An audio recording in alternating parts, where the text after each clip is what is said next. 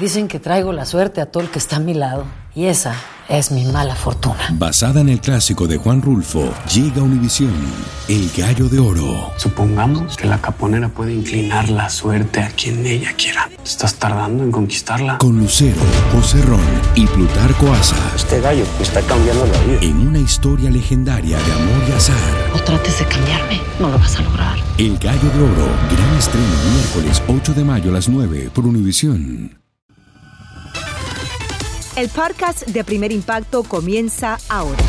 Con lo último en noticias, películas, clima, curiosidades y mucho más.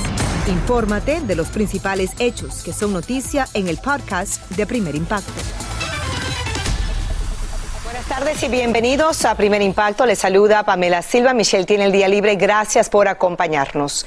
Llegó a su fin la persecución del prisionero de origen hispano que desató un baño de sangre tras huir de una prisión en Texas. Como nos cuenta Vilma Tarazona, tras una ardua saga, el fugitivo terminó atrapado y sin salida.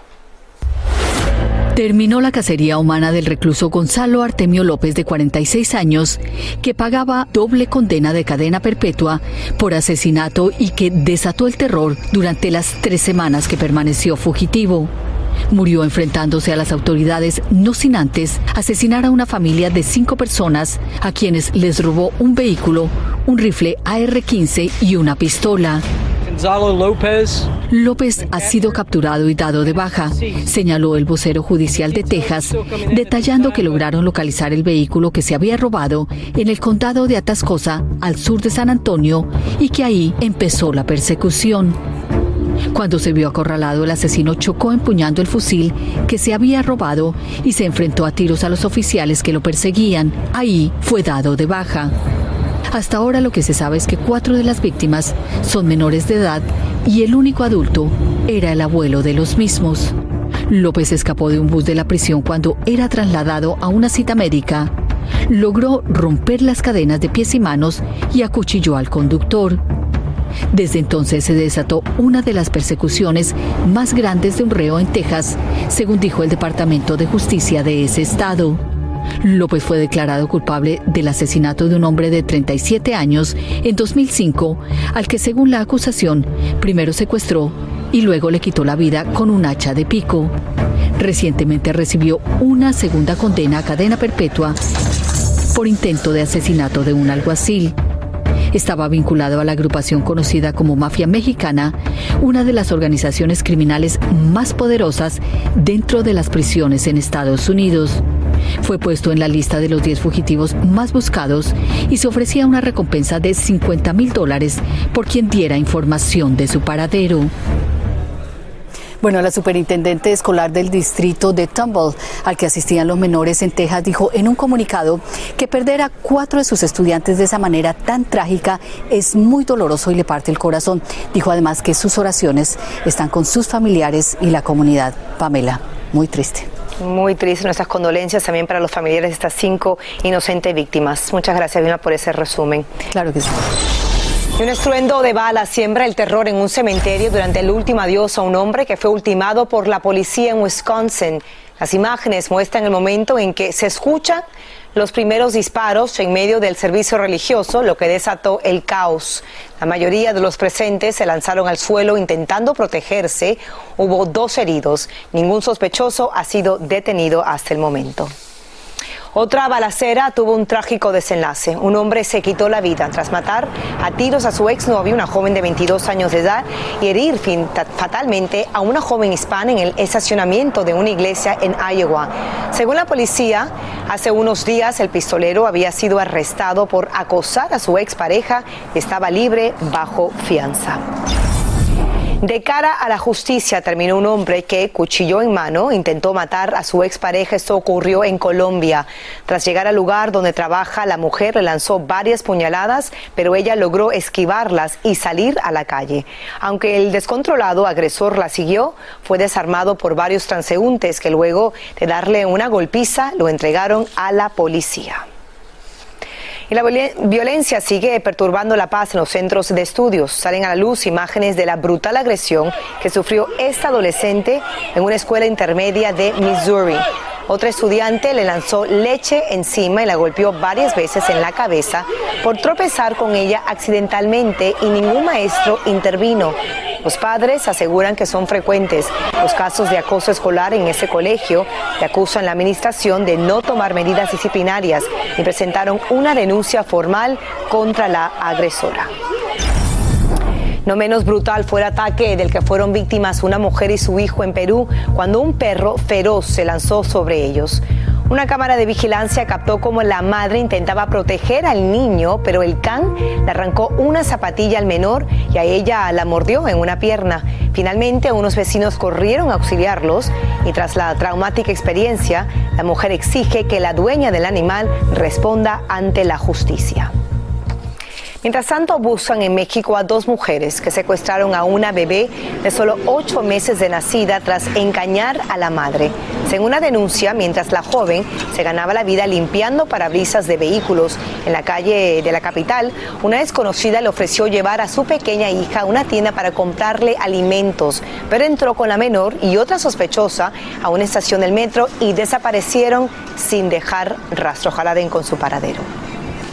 Y como una heroína claman a una uniformada que logró impedir la muerte de un bebé. Todo ocurrió cuando la madre del pequeño le daba el pecho en un restaurante de la Florida. Aquí las impactantes imágenes. Los agentes llegaron al lugar a toda prisa. Y es que el niño, de apenas seis días de nacido, se atragantó con la leche materna y su piel comenzó a ponerse morada. Tras intentar en vano reanimarlo, su desesperada madre llamó al servicio de emergencias. Sin perder un segundo, la oficial cargó al bebé y comenzó a aplicarle reanimación cardiopulmonar, hasta que, para alivio de todos los presentes, volvió a respirar y recuperó su color de piel natural. Finalmente, el pequeño abrió los ojos y fue llevado a un hospital entre los efusivos aplausos de los testigos. El otro policía que acudió a la escena confesó que lo primero que pasó por su mente es que el recién nacido no saldría con vida del aterrador incidente. Momentos de angustia y tras su vital hazaña, la oficial aseguró que estaba muy feliz por haber evitado una tragedia y por las muestras de gratitud de los testigos. Por su parte, la madre del pequeño le agradeció a las autoridades su pronta respuesta y las oportunas acciones que le permitieron volver a tener entre sus brazos a su hijo sano y salvo. Cambiamos de información. A más de 120 víctimas fatales hacen el trágico saldo de unas devastadoras inundaciones en Brasil. Tras varios días de lluvias torrenciales, más de 9.000 personas han perdido sus viviendas a causa de las crecidas y los deslizamientos de tierra. Según las autoridades, la subida del nivel del agua es la más letal en la historia de esa región. También se reportan severas inundaciones en Cuba. Varios autos terminaron varados en las calles de la capital y un hombre desapareció tras caer en un arroyo de, que se desbordó a causa de los torrenciales aguaceros generados por la tormenta tropical Alex. Hay un muerto y cientos de personas evacuadas. Según el pronóstico, se esperan más lluvias, fuertes vientos y tormentas eléctricas durante las próximas horas. El impacto de la tormenta tropical se hace sentir con fuerza en el sur de la Florida, que también está bajo vigilancia de inundaciones. Las aerolíneas han tenido que cancelar más de 500 vuelos y como si fuera poco, se reportan retrasos en miles de viajes en todo el país a causa del mal tiempo. Así que mucha precaución y mucha paciencia. Dicen que traigo la suerte a todo el que está a mi lado. Y esa es mi mala fortuna. Basada en el clásico de Juan Rulfo, llega Univisión, El Gallo de Oro. Supongamos que la caponera puede inclinar la suerte a quien ella quiera. ¿Estás tardando en conquistarla? Con Lucero, José Ron y Plutarco Asa. Este gallo está cambiando la vida. En una historia legendaria de amor y azar. No trates de cambiarme, no lo vas a lograr. El Gallo de Oro, gran estreno miércoles 8 de mayo a las 9 por Univisión.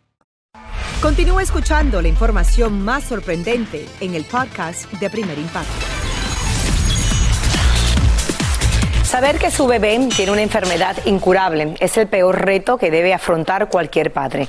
Nos acompaña Borja Voces con el conmovedor testimonio de una madre que en medio de la adversidad Borja levanta su voz esperanza, ¿no es así? Así es, Pamela, familia. Miren, como van a ver a continuación, la entereza de esta mujer de verdad es admirable. Ella lucha cada día por su hijo que milagrosamente ha llegado a los seis años, pero requiere los cuidados de un recién nacido. Y en medio de su dolor le envía a los padres un contundente mensaje de fuerza, de amor y de gratitud. Miren yo noté que los movimientos de Estefano durante el embarazo eran más suaves que en el embarazo anterior. Se lo manifesté a, mi médico, el que nos hacía el control del embarazo, y me dijo que bueno, que efectivamente habían unos niños que eran más inquietos que otros, que no todos los embarazos eran iguales. Pese a llevar todas sus revisiones al día, nadie le dijo a esta madre venezolana que Estefano, su segundo hijo, llegaría al mundo con una enfermedad tan agresiva como poco común. Estefano padece un atrofia muscular espinal tipo 1. Es una enfermedad genética degenerativa. ¿Y cómo empiezas a darte cuenta que va desarrollando esa enfermedad? Al quinto mes empezamos a ver que tenía como debilidad para sostener la cabecita. Yo me colocaba a Estefano y a Estefano las piernitas se le iban, o sea, no tenía, estaba perdiendo fuerza en las piernas. Y ya esos son puntos de, de alarma que te van indicando, aquí pasa algo, esto no está bien. ¿Cómo sentiste tú cuando te confirman pues, los peores presagios, ¿no? el diagnóstico? Eh, es como, estás como en shock el día que nos confirman el diagnóstico a mi esposo y a mí, eh, la doctora nos dice, lamentablemente, esta es la lotería que ningún padre se quiere sacar. Llévenselo a casa y disfruten de él porque lo más probable es que ya después de los dos años no esté con ustedes. Ahí sí hubo miedo, obviamente te están dando un límite de, de vida de tu hijo, pero, pero Dios siempre está presente. Las palabras de esa doctora se clavaron como la daga más profunda que unos padres puedan recibir. Solo la fe, la generosidad de la gente y el profundo amor que sentían por su pequeño Estefano les hicieron recuperar la esperanza, aunque reconoce que el camino no fue nada fácil. Sí hubo momentos donde me encerré en mi carro a gritar lo más que podía, a darle golpes al volante, pero drenaba y ya, salía y bueno, ¿qué tenemos que hacer? ¿Qué tenemos? Pero gracias a Dios, en mi caso siempre mantuve la fe. Yo sentía que cada persona que nos donaba algo, ahí estaba Dios manifestándose. Me mantuve muy activa en las redes sociales, conté todo, o sea, no me guardé nada, todo iba al Instagram y, y era como un desahogo. Hubo mucha solidaridad, muchísima, muchísima. O sea, medicamentos, que hay escasez de todo tipo de medicamentos y personas dándonos sus medicamentos porque el niño los necesitaba. ¿Cuál crees que es el mayor miedo que tenéis? Que no se, se pueda valer por él mismo cuando ya no estemos.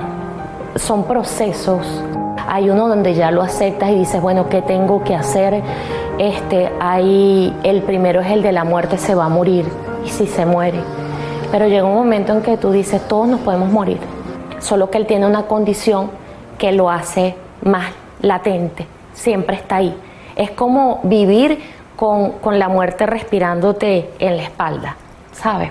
Y Carla, ¿un padre se acostumbra en algún punto a esa situación de imaginarse la muerte de su hijo? Si vives con eso, es rudo, es fuerte, pero si empiezas a ver la, la, vida y la muerte desde otro punto de vista, o sea, desde otro enfoque. Eh, la, la muerte es parte de la vida y la vida hay que disfrutarla. Y en su afán por conseguir una recuperación para su hijo, no les importó dejarlo todo para llegar a Estados Unidos. ¿Y cómo fue para vosotros como familia el comenzar en otro país totalmente de cero? Todavía es fuerte. Todavía es fuerte. Allá, cuando estás en tu, en tu tierra, tú tienes un grupo de apoyo. Así no haya dinero. Pero si tú estás cansado, viene tu suegra o viene tu mamá y descansa un rato y aquí eh, somos nosotros cuatro, solos. Eh, mi esposo trabaja, es el que tiene eh, la carga económica de la casa. Es el único que tiene un trabajo formal. Yo estoy dedicada a, los niños, atender a Estefano, pero Estefano requiere atención médica las 24 horas del día. Pero vamos, por un hijo, todo, lo haces todo. Si hubiera alguien que estuviera viendo ahora esta entrevista y pudiera echarte una mano y pudiera echar una mano a tu hijo, a Estefano, ¿qué le, qué le dirías? ¿Qué te gustaría que supiera? Que nunca nos demos por vencidos, nunca se den por vencidos, que la vida es maravillosa, que disfruten a sus hijos, que disfruten cada instante, que disfruten a su familia, que no se quejen, que agradezcan por todo, por todo lo que tienen, absolutamente todo lo que tienen. Ya han visto familia, yo creo que el amor y la fe todo lo pueden y eso no le ha faltado a esta admirable familia. Pero el pequeño Estefano necesita de toda nuestra ayuda, así que una vez más, si quiere tenderle su mano puede llamar al 305-471-4219, lo está viendo en pantalla, o si lo prefiere puede entrar a primerimpacto.com y recuerde que entre todos podemos ayudar a esta familia admirable la fortaleza de esta madre. Siempre mencionamos ¿no? que el amor de madre es único y ojalá que reciba la ayuda que necesita para darle la calidad de vida que merece su hijo en estas condiciones. Eh, y bueno, yo sé que la gente de Primer Impacto siempre dice presente ante, de antemano muchas gracias ¿no? por su generosidad. fíjate, Pamela, en una parte de la entrevista ella me comentaba que muchas veces sus amigas se quejaban en los chats que tienen de WhatsApp de... Y eso, que es mi hijo, es, muy inquieto, no para. Me ha comido todas las galletas ella me dijo, ¿qué más quisiera yo que, mi hijo pudiera comerse todas las galletas? Así que no se quejen, mensaje Hay muy que importante, valorar. hay que vivir con gratitud en el corazón. Así Muchas es. gracias, Borja. Gracias, gracias familia. Y tenemos- Los hispanos seguimos alcanzando relevantes posiciones en las Fuerzas Armadas de los Estados Unidos. Esta semana la teniente coronel dominicana Marisol Chalas fue designada como comandante de un importante centro de entrenamiento en California. Tony Andrades habló con la primera latina que logra pilotear un helicóptero de combate. Aquí su historia. Es una de las aeronaves más poderosas del ejército de Estados Unidos. Por años ha sido utilizado en todo tipo de combate y también en misiones de transporte de tropas, evacuación médica y desastres naturales. Son muy pocas las mujeres que han logrado convertirse en piloto de un Black Hawk y la teniente coronel Marisol Chalas es la única latina que domina este coloso volador. Y le digo que cuando yo vuelo el Black Hawk me, me siento que estoy soñando. Muchos son los sueños que la teniente dominicana Chalas ha logrado en la Guardia Nacional de Estados Unidos. El pasado martes fue designada comandante de un importante centro de entrenamiento en California. Acabo de tomar comandante del Camp Parks Reserve Forces Training Area. Soy la primera hispana que estoy aquí comandando este, esta base de la Reserva Americana. Estoy muy feliz. ¿Piensas hacer algunos cambios, aportar nuevas ideas? Sí quiero comenzar un proyecto con la comunidad que está fuera de la base, especialmente la escuela primaria, para hacer como un contrato con esa escuela para que los niños puedan venir aquí, sea una vez al mes. No tengo todos los detalles, así que usted es el primero a quien se lo digo. También participó en misiones de guerra en Irak, integró un grupo élite en el ejército y fue asesora de las Fuerzas Armadas en temas legislativos del Congreso. Otro sueño, ¿verdad? Que quién piensa, la niña de Bani que salió a los nueve años que va a trabajar en el Congreso americano en DC y después en el Pentágono. ¿Cuán difícil es ser mujer y ser militar? Sí he tenido mis desafíos. um, he estado en unidades que o no le daban mucho apoyo a las mujeres, pero le puedo decir que los últimos años yo he, he sido tan dichosa que estoy al lado de mis ah, compañeros varones y seguimos para adelante y me ven como su compañera que sé mi trabajo y eso es lo que importa. También ha estado muy pendiente a los casos de acoso sexual que se han reportado con soldados hispanos, como el de la soldado Vanessa Guillén, quien fue víctima de abuso sexual antes de morir asesinada. Yo, gracias a Dios, no he vivido eso, pero sé que existe. Yo creo que los que están encargados del ejército y de las Fuerzas Armadas completamente saben que hay un problema y ellos están tratando y deben y tienen que hacerlo para que esto se mejore. Aunque ha vivido desde los nueve años en Estados Unidos, es tan dominicana como el mangú. ¿Se vive el ambiente dominicano en tu casa? ¿Te comes un mangú de vez en cuando con los tres golpes? Oh, sí, claro, sí. Yo puedo cocinar mondongo, puedo cocinar sancocho, arroz habichuela, berenjena. Por más logros que alcance, la teniente coronel Marisol Chalas nunca olvida su querida Quisqueya. ¡Qué bien! Es toda una mujer de impacto. La teniente coronel Chala se ha convertido en una de las hispanas de mayor prestigio en la Armada de Estados Unidos. Así que muchas felicidades para ella y para todos los dominicanos a quienes representan con mucho orgullo. Continúa escuchando la información más sorprendente en el podcast de Primer Impacto. La cantautora colombiana Shakira, su pareja Gerard Piqué y sus dos hijos salieron juntos en un automóvil. Así la pareja parece desmentir el rumor de que estaría en medio de una crisis por un supuesto desliz del famoso futbolista español con una joven azafata. Periodistas apostados frente a la vivienda que comparten en Barcelona captaron la salida, pero ni Shakira ni Piqué concedieron entrevistas. El sábado, la artista habría sufrido un ataque de ansiedad que provocó que fuera llevada inmediatamente a un hospital. El príncipe Harry de Inglaterra y su esposa Meghan asistieron al desfile de celebración de los 70 años en el trono de la reina Isabel. Es la primera reunión de la pareja con la familia real desde su renuncia a la realeza hace ya dos años. Sin embargo, no posaron desde el balcón. También estuvo ausente el príncipe Andrés, cuya imagen se ha visto empañada por transar fuera de los tribunales una demanda de abuso sexual.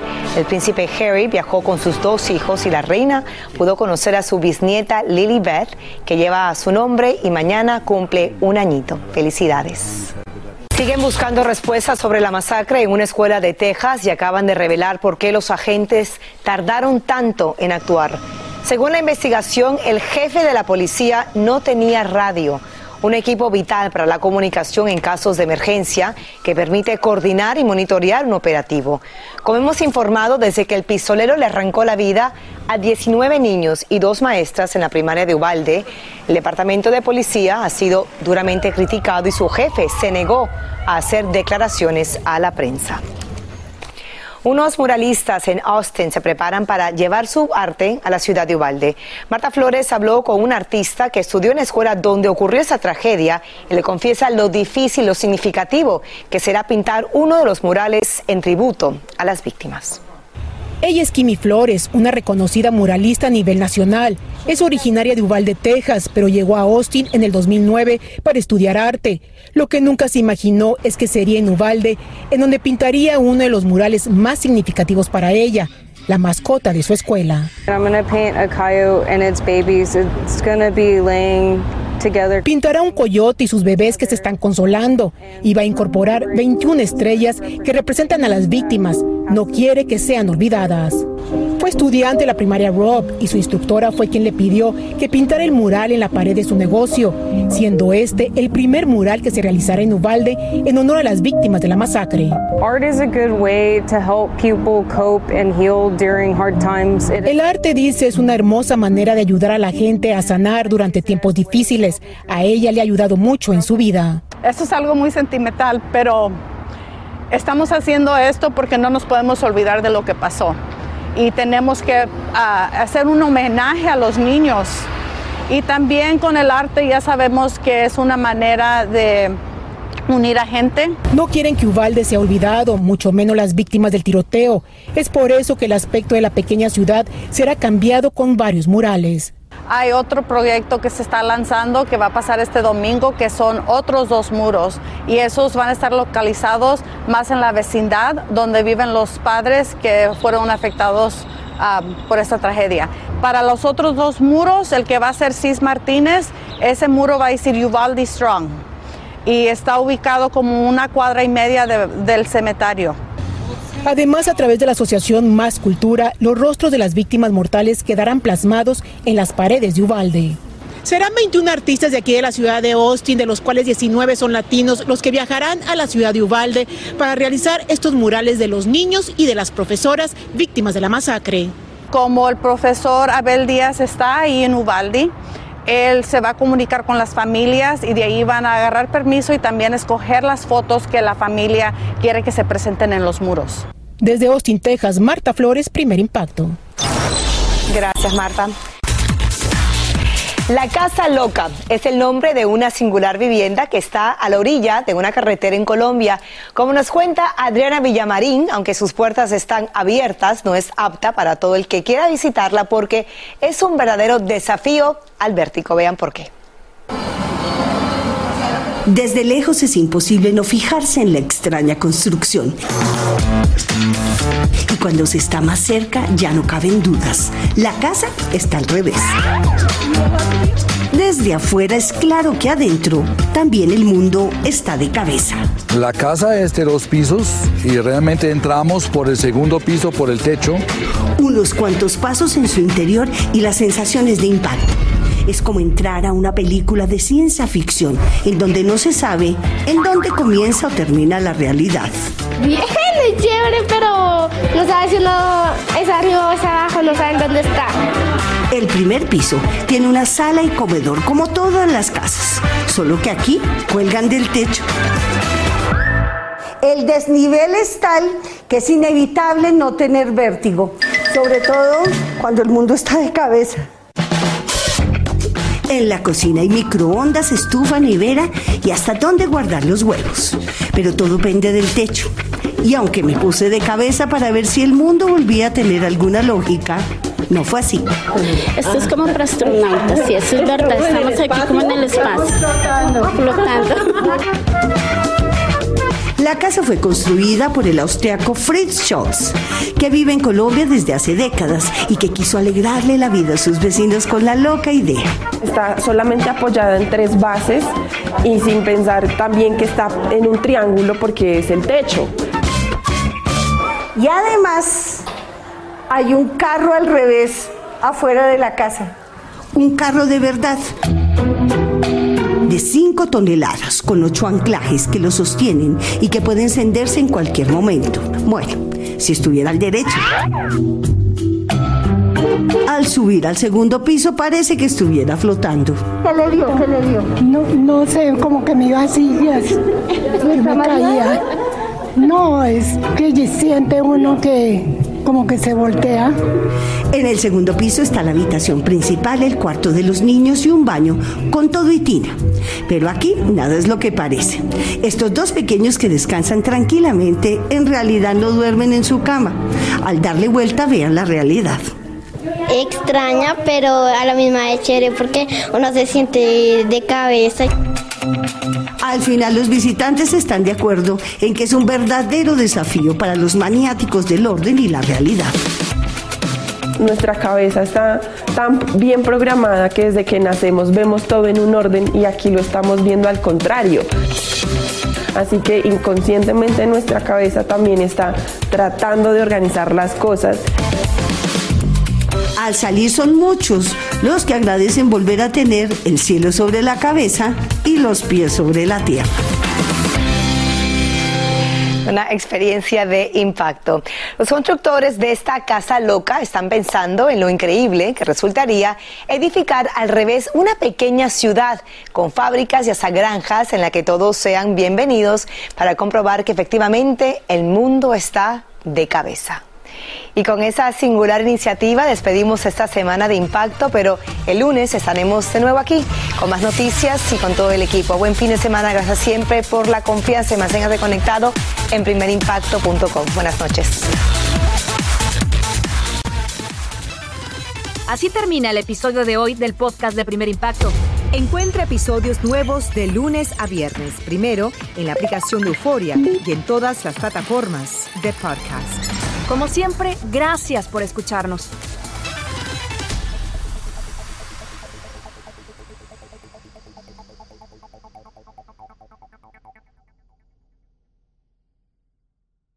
Dicen que traigo la suerte a todo el que está a mi lado. Y esa es mi mala fortuna. Basada en el clásico de Juan Rulfo, llega Univisión, El Gallo de Oro. Supongamos que la caponera puede inclinar la suerte a quien ella quiera. ¿Estás tardando en conquistarla? Con Lucero, José Ron y Plutarco Asa. Este gallo está cambiando la vida. En una historia legendaria de amor y azar.